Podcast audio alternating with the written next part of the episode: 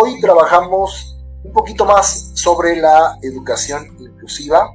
Por ahí este, el día de ayer estuvimos trabajando en torno a eh, las diferencias entre integración e inclusión.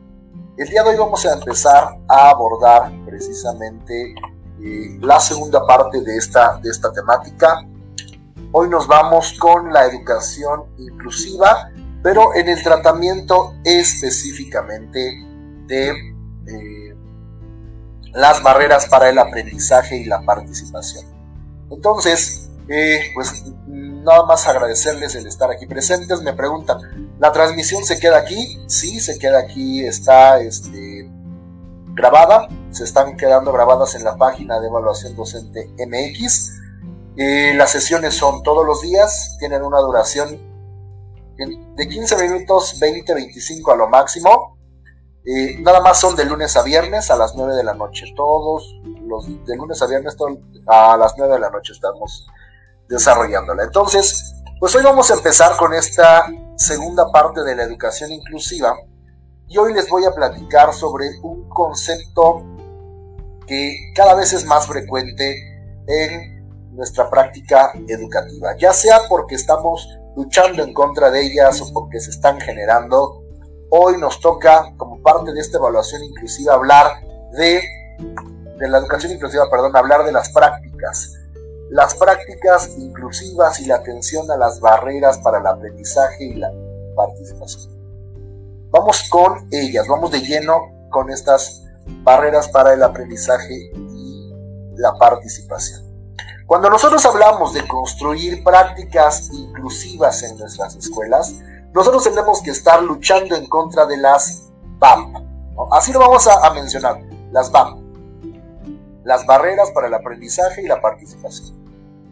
¿De dónde surge este concepto de las barreras? Surge de este Index for Inclusion, ahí por el año 2000 empiezan a surgir este concepto de barreras para sustituir el de necesidades educativas especiales, porque hubo un cambio, hubo un cambio en estas concepciones eh, del modelo de la discapacidad, de un modelo clínico a un modelo social, donde se entiende precisamente que ahora tenemos que reconocer que aquellas necesidades educativas especiales de las que hablábamos pueden estar dentro de cualquiera de nuestros estudiantes, se los comentaba el día de ayer.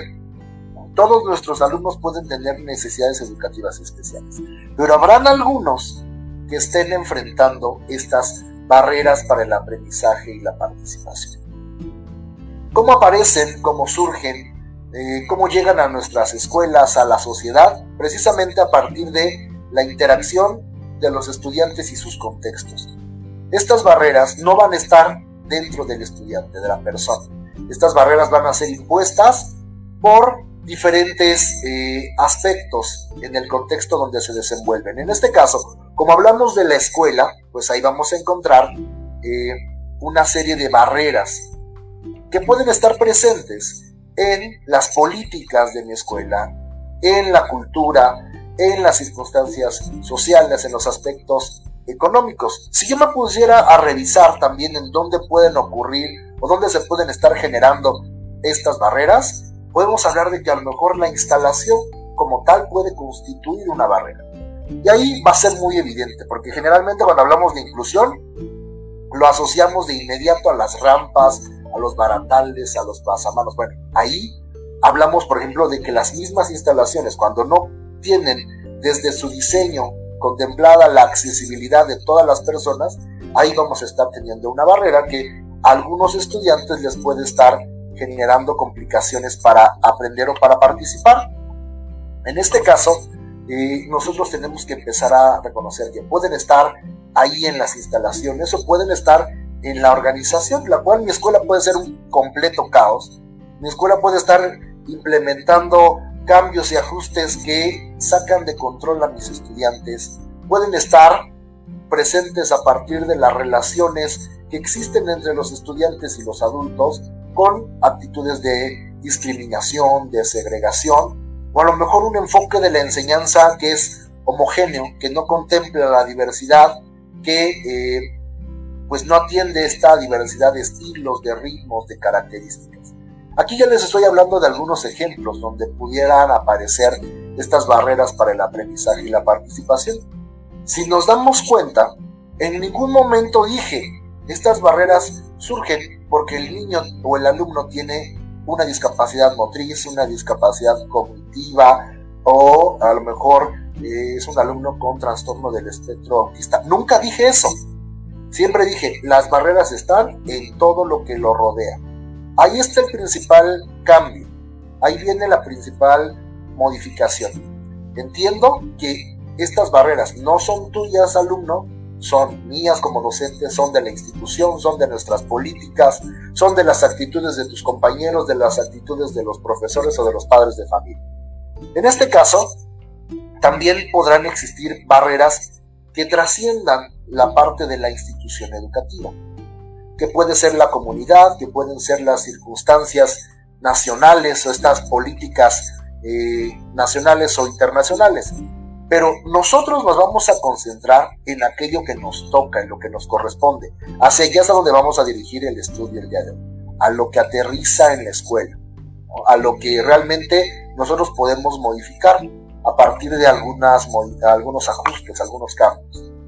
Lo primero que tengo que empezar a revisar con ustedes es que conozcamos los tipos de barreras que podemos estar experimentando dentro de una institución educativa. Hablamos de el primer tipo de barreras que van a ser las actitudinales. Cuando yo hablo de barreras actitudinales, se los pongo un poquito más amplio, me estoy refiriendo a estas conductas de rechazo, segregación, exclusión o sobreprotección. Porque sí, aunque suene extraño, la sobreprotección también se va a constituir como una barrera. Porque no te dejo participar por temor a que te pueda pasar algo o por temor a que no puedas con la actividad. También el rechazo de, yo no voy a trabajar con él, ¿qué tal que se me pega lo que tiene mi compañero? O yo no voy a trabajar con él porque míralo cómo se ve, o porque mira cómo habla. Ahí estas barreras actitudinales también pueden ser como parte de la institución, donde yo te digo, no te voy a inscribir a mi escuela. Mira, no te estoy negando el derecho a la educación, pero mira, no te voy a inscribir porque aquí los maestros no saben trabajar con alumnos como tú porque nadie habla tu misma lengua, porque no sabemos cómo trabajar con algún alumno con Asperger, por ejemplo, o porque no sabemos tratar a alguien con tus características. Entonces, por eso mejor pasa a otra escuela. Ve allá, a lo mejor busca una escuela de educación especial, busca una escuela donde sí te atiendan. Ahí estamos nosotros enfrentándonos a una barrera actitudinal. También el hecho de que estés ya en mi, en mi clase, estés en mi escuela, y yo no te incluya o yo te rechace, también se va a hacer o se va a convertir en una barrera actitudinal. Y esta barrera actitudinal puede ser del docente, del directivo, de los mismos compañeros de clases. ¿Qué es lo que va a traer como consecuencia eh, de estas barreras actitudinales? Bueno, primero van a estar marginando a los estudiantes, van a estar limitando su participación y obviamente va a haber un momento donde si esto es constante, es todo el tiempo, pues a lo mejor yo me canse de estar sufriendo estas o enfrentando estas barreras y diga, mejor ya no voy a la escuela, mejor eh, busco una escuela donde eh, pueda pasar inadvertido, donde no, no me traten de esta forma. Estas barreras terminan en exclusión, en segregación, en deserción escolar. Entonces, eh, aquí precisamente hablamos eh, de estas, estas. Me comenta, dice, en el enfoque actual ya no hacemos referencias previas trastorno del espectro autista, considerando que implica un espectro y va en función del nivel de apoyo. Muchísimas gracias por la aclaración. Gracias a eh, los especialistas que entran a apoyarme con este tipo de conceptos que todo el tiempo están cambiando. Acuérdense que estamos en un proceso de aprendizaje y agradezco muchísimo la intervención que acaba de hacer. Muchísimas gracias. Ahora, continuando con estas barreras actitudinales, eh, ahora avanzamos hacia otro tipo, que van a ser las barreras pedagógicas. esta clasificación de las barreras, les comparto, se deriva como parte de la estrategia de equidad e inclusión. Es la de 2017. Hacia allá es a donde estamos nosotros eh, planteando este, este análisis porque es la que forma parte de mi bibliografía. Estas barreras pedagógicas son a partir de la intervención de los educadores. Ojo, las actitudinales podían ser de los padres, de los docentes, de los compañeros de clase, pero estas barreras pedagógicas van a estar establecidas a partir de la concepción que tienen los educadores, sus acciones de enseñanza, sus prácticas para generar aprendizaje. Generalmente estas barreras pedagógicas que nos vamos a encontrar nosotros, lo que están ocasionando es precisamente una desatención o están ignorando por completo a la diversidad del alumnado. No consideran ni el estilo, ni el ritmo, ni los intereses, ni las características de los estudiantes. Aquí yo mi barrera pedagógica la establezco desde el momento en el que planeo para todos por igual, no eh, realizo la incorporación de ningún apoyo, ningún ajuste, porque yo creo que aquí, pues el, alumno que no puede es problema de él, no mío. Yo vengo, doy mi clase y tú tienes que eh, poder con ella adaptarte, tratar de entender y si no puedes, no es mi problema. Estoy, ahí estoy constituyendo yo una barrera pedagógica. En este caso, también una barrera pedagógica se va a constituir en el, en el caso donde para aquel alumno con discapacidad, eh, yo de entrada le planteo una actividad de grado inferior, porque supongo que no va a poder con la del grado actual, porque me es más sencillo traerle el libro de, de segundo o de dos grados anteriores, porque eh, pues para mí es más sencillo, ¿no? Que me vaya realizando sopitas de letras, que me vaya coloreando, que vaya haciendo actividades asociadas a un currículo discapacitante o que no va a tener algún impacto significativo para su aprendizaje. Entonces ahí estoy constituyendo yo una barrera pedagógica. También esta, eh, estas barreras van a, a formarse o se van a presentar cuando mi enseñanza no toma en cuenta los intereses de mis alumnos, las necesidades que ellos presentan o que ellos tienen sobre conocer de algún tema, sobre eh, hablar de lo que a ellos realmente les llama la atención. Desde ese punto yo puedo estar planteando una barrera pedagógica que va a estar limitando el aprendizaje de mis estudiantes. Entonces, las barreras pedagógicas totalmente corresponden a la intervención del profesor. Y de cara a nuestra evaluación de la promoción horizontal, es principalmente lo que tendríamos nosotros que evitar. Que mi enseñanza se estuviera constituyendo como, o mi modelo de enseñanza estuviera eh, constituyéndose como una barrera que está imposibilitando a mis alumnos a que aprendan, a que participen. Entonces, ojo con esto, mis reactivos que me van a estar apareciendo por ahí en la evaluación de la promoción horizontal, lo que buscan es precisamente que yo utilice apoyos, yo realice ajustes, yo considere la diversidad, yo atienda los intereses, yo atienda las necesidades, los estilos, los ritmos. Ahí van a estar las respuestas que tengo que encontrar en mi examen, orientadas a estas características. Después eh, hablamos de que estas barreras eh, van a estarse representando, por ejemplo, alumnos con discapacidad, y, y vamos a definir, de acuerdo a la estrategia, qué es un alumno con discapacidad. Aquellos, me dice, que por razón congénita o adquirida tengan alguna deficiencia de carácter físico, mental, intelectual o sensorial, la cual podría ser este, permanente o temporal. Nos dice, fíjense esto que nos comparten en los comentarios. Las VAP las sufren los alumnos, pero no son inherentes a él, sino al contexto, lo que hablábamos hace un momento. También hablamos de alumnos con aptitudes sobresalientes. Ojo con este concepto. Aquellos que destacan por su rendimiento, por su desempeño en alguna de estas áreas, en el área científica, tecnológica, humanística, eh, artística o igual de relacionada a habilidades motrices. Entonces vamos a tener también muy en cuenta alumnos con aptitudes sobresalientes. Vamos a tener también otras condiciones alumnos con trastorno del espectro autista o con dificultades severas de aprendizaje, de conducta o de comunicación. Entonces, ya que los estamos nosotros eh, planteando aquí, desglosando, vamos a avanzar a el siguiente tipo, que son las barreras de organización.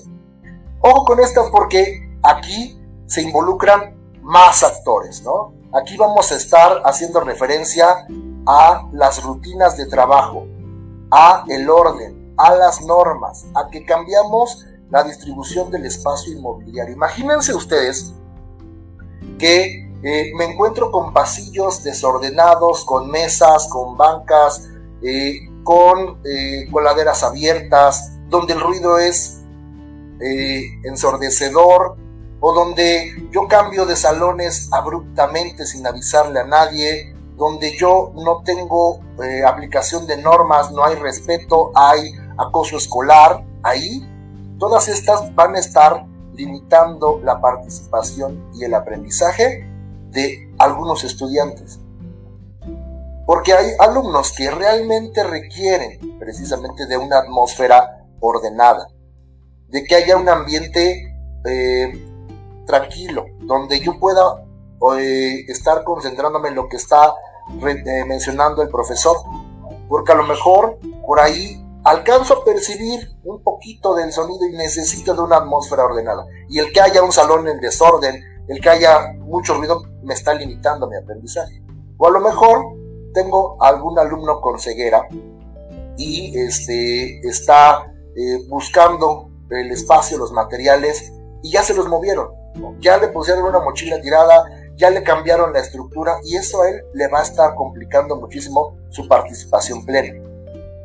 En este caso, eh, estas barreras de organización van a estar constituyéndose como una limitante para poder participar de manera plena. Por ejemplo, el alumno que eh, necesita como objeto de uso cotidiano una silla de ruedas y que lo pongo en el segundo piso, en, el tercer piso, y que no dispongo de algún otro eh, ajuste para que pueda trasladarse eh, con plenitud. Ahí yo ya tengo una barrera de organización porque no consideré dentro de la planeación ponerle un espacio distinto, a, hacer un ajuste para aproximarle el aula. Ahí ya me estoy, eh, como parte de la organización, estoy estableciendo una barrera. También cuando los materiales no son accesibles al alumnado, ya sea porque no son suficientes o porque no se ajustan a sus necesidades. Entonces, también van a estar constituyéndose como estas barreras de organización.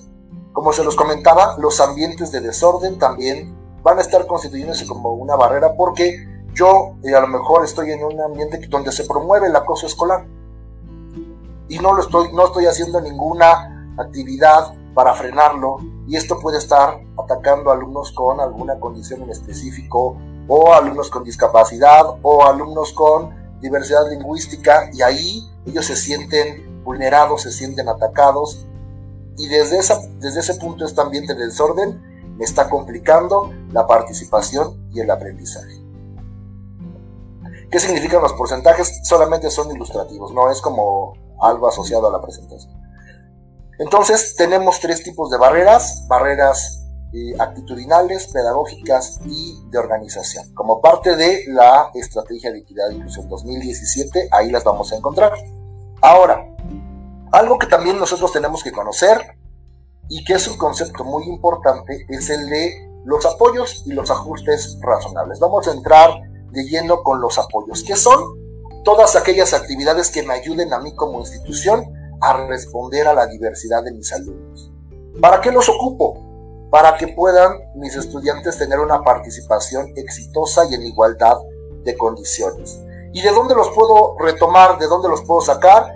De los alumnos, de sus conocimientos, de sus habilidades, del liderazgo directivo, de la colaboración con las familias, de, de mi apoyo y coordinación con los servicios de educación especial. Todos estos pueden traerme diferentes tipos de apoyo para garantizar la atención a la diversidad de mis alumnos. Si yo puedo incorporar tecnología, yo puedo incorporar a lo mejor algunos programas de salud, becas, porque lo que busco es que haya una participación plena, que haya una inclusión real.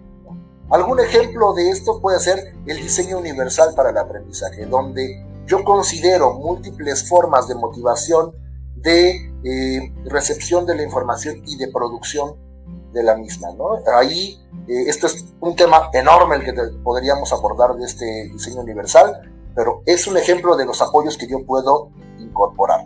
También ahí puedo hablar de las habilidades de los alumnos para fungir como apoyo, como monitor, que van a estar eh, soportando, que van a estar atendiendo, que van a estar fortaleciendo esta respuesta y atención a la diversidad. Es importante que nosotros sepamos que podemos echar mano de estos apoyos para brindar posibilidades de que mis alumnos puedan participar en las actividades que vamos desarrollando. Pero también, como docente, puedo echar mano de aquellos ajustes, razon de los ajustes razonables, que van a ser todas aquellas modificaciones o adaptaciones que yo realice para garantizar que las personas con discapacidad puedan ejercer el derecho a la educación en igualdad de condiciones. En este caso, esta, estos ajustes razonables van a ser diseñados por el docente, por el colectivo, y tienen como finalidad el garantizar también la participación y el aprendizaje, porque sabemos que muchas veces, aunque yo me esfuerce por atender de la diversidad desde mi planeación, muchas veces no va a ser posible. Entonces, ahí yo puedo incorporar alguna modificación, alguna adaptación traducida en estos ajustes razonables. Entonces, ¿cómo se pueden ver? ¿Cómo puedo percibir yo que hay un ajuste razonable por ahí? O que ya estoy incorporando en mi planeación un ajuste razonable. ¿Cuáles son y en dónde los tengo que realizar? Por ejemplo, pensamos que el ajuste razonable únicamente es al currículo. De hecho, el ajuste razonable se puede aplicar en estos cinco escenarios, por mencionar algunos. En la infraestructura, un ajuste razonable va a ser una rampa, adaptar un pasamanos, porque va a ser una modificación que tengo que realizar a la infraestructura para que alguien pueda participar con plenitud, para que se pueda desplazar libremente.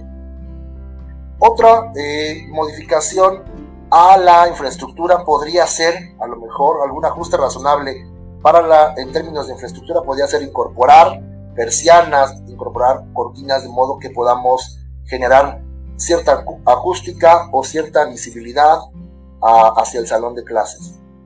También podemos realizar ajustes a los materiales. Y aquí van a ser todas aquellas adaptaciones que yo pueda llevar a cabo a los libros o a cualquier otro recurso para que el alumno aprenda, que dé atención a las características particulares, a sus necesidades. Entonces, aquí me ponen un ejemplo muy, muy claro, que van a ser estas adaptaciones a los libros, en los formatos que se puedan presentar.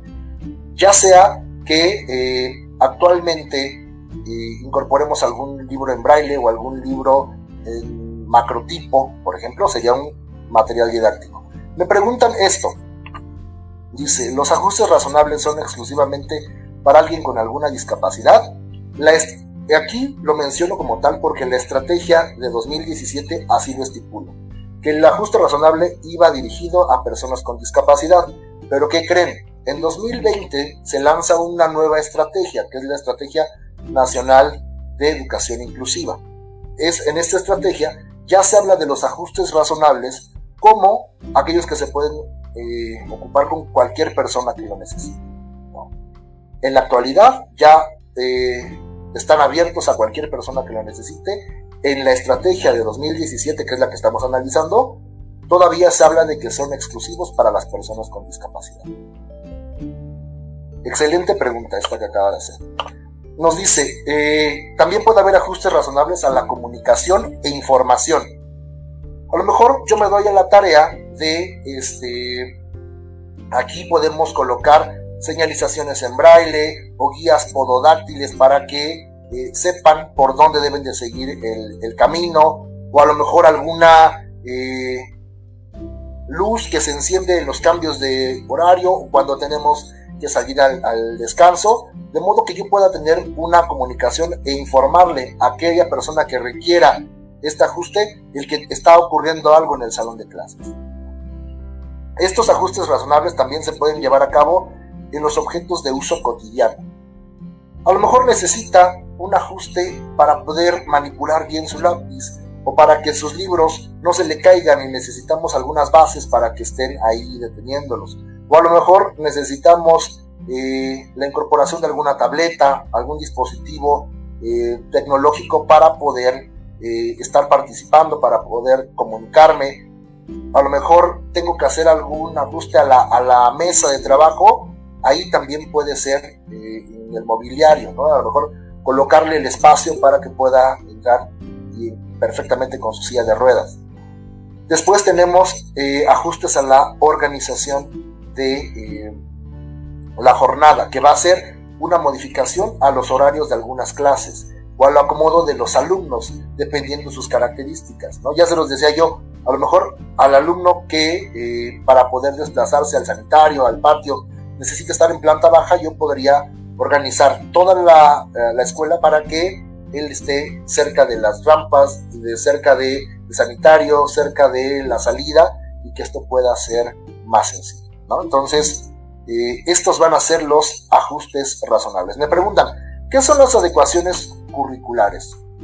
En este caso, hay que entender que en las características de mi plan 2017 eh, enuncian que tenemos ya un currículo flexible, donde estas propuestas curriculares adaptadas, adecuaciones curriculares ya no son tan indispensables, ya no, ya no entran, digamos, de lleno en, la propuesta del plan 2017, porque hablamos de que el, el currículo se puede adaptar a las características de los estudiantes. Y poco a poco nosotros tenemos que empezar a eh, trabajar entendiendo esto, ¿no? Que el currículo ya trae una característica que se permite amoldar a, los estudiantes, que ya no hay necesidad de que ahora el alumno vaya buscando o el docente aplicar estas adecuaciones como tal, sino que lo que necesitamos diseñar es un, a lo mejor un diseño que contemple la diversidad al el mismo eh, aprendizaje esperando tratar de plantearlo a través de diferentes sistemas de eh, presentar la información y brindándole posibilidades para que el alumno, de acuerdo a sus talentos, a sus habilidades, pueda expresarlo y pueda eh, hacer evidente el, aprendizaje.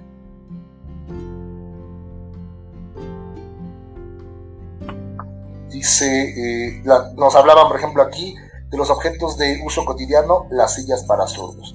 Muy bien, entonces, ya se, ya se los he comentado, estas presentaciones son muy breves, son muy cortas, precisamente porque rescatan aquellos puntos importantes que nosotros tenemos que dominar de cara a la evaluación de eh, la eh, promoción horizontal, horas adicionales o admisión.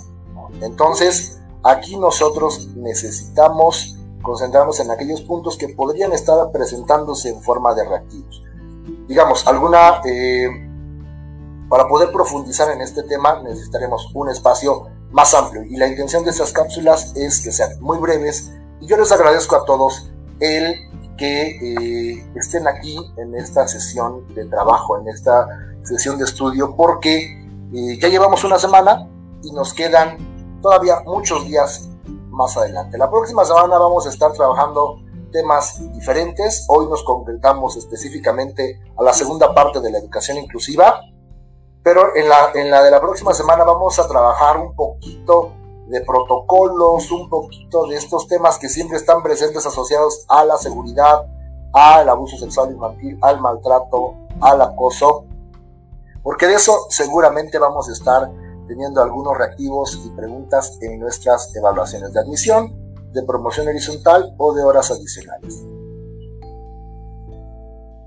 Entonces, muchísimas gracias eh, a todos ustedes. Recuerden, mi nombre es Alfonso Romero, titular de este proyecto de evaluación docente MX. Y yo sé que muchas veces necesitamos más espacio, pero créanme que la intención es hacerlo muy digerible, muy breve, para que podamos estar eh, aprendiendo y resolviendo.